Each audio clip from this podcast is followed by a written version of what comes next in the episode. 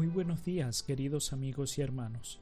Este domingo vigésimo segundo del tiempo ordinario, continuamos con el capítulo 16 del Evangelio de San Mateo, y aparece de nuevo el apóstol Pedro, pero esta vez no profesando la fe en el Hijo de Dios, como lo escuchamos el domingo pasado, sino que nos muestra que aún sus pensamientos son los de este mundo y no los de Dios. Jesús, después que Pedro proclamó la fe, tú eres el Mesías y el Hijo de Dios, comienza a explicarle a sus discípulos en qué consiste ser Mesías. Comienza a hablarles abiertamente de lo que le espera en Jerusalén, que tenía que sufrir mucho, ser ejecutado, pero resucitaría al tercer día. Ante lo dicho por Jesús, Pedro lo increpa. No lo permita Dios, Señor. Esto no puede pasarte. Pedro como que se escandaliza de los planes de Dios. No los comprende. La respuesta de Jesús es muy tajante. Apártate de mi vista, Satanás. La expresión es muy dura. Es como si le dijera, tú no me tienes que indicar el camino que he de seguir, y no puedes alejarme de los planes de mi Padre. Por eso apártate, porque piensas como los hombres y no como Dios. ¿Qué nos quiere decir esto a cada uno de nosotros? Ante todo podemos pensar que al igual que el apóstol Pedro, nos escandalizamos del modo de actuar de Dios.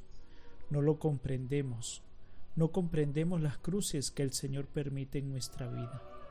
No poseemos esa visión de Dios sobre las cosas. Y hemos de pedirle al Señor una y otra vez la gracia de aprender a ver la cruz. Nuestras cruces de cada día, la situación social, las enfermedades, las dificultades, etc. Aprender a ver la cruz de cada día, verla como Él la ve que nos dé la visión de la fe. Queridos hermanos, la cruz la lleva toda persona, lo quiera o no, sea cristiano o no. Pero qué distinto es ver las dificultades desde la fe y llevar esa cruz desde la fe. Llevaríamos las situaciones con serenidad y paz. Y esto no es un resignarse ante la cruz como diciendo, pues, ¿qué más voy a hacer? No, el cristiano, al igual que Jesús, la abraza con decisión y pide a Dios fortaleza y alivio para seguir adelante. Solo seguimos verdaderamente al Señor cuando aceptamos con amor la cruz de cada día, estando conscientes que no la llevamos solos, sino que la llevamos con Él, la llevamos con Jesús.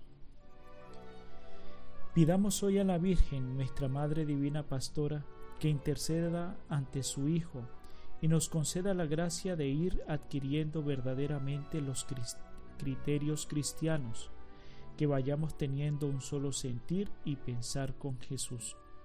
Un feliz domingo, Dios les bendiga.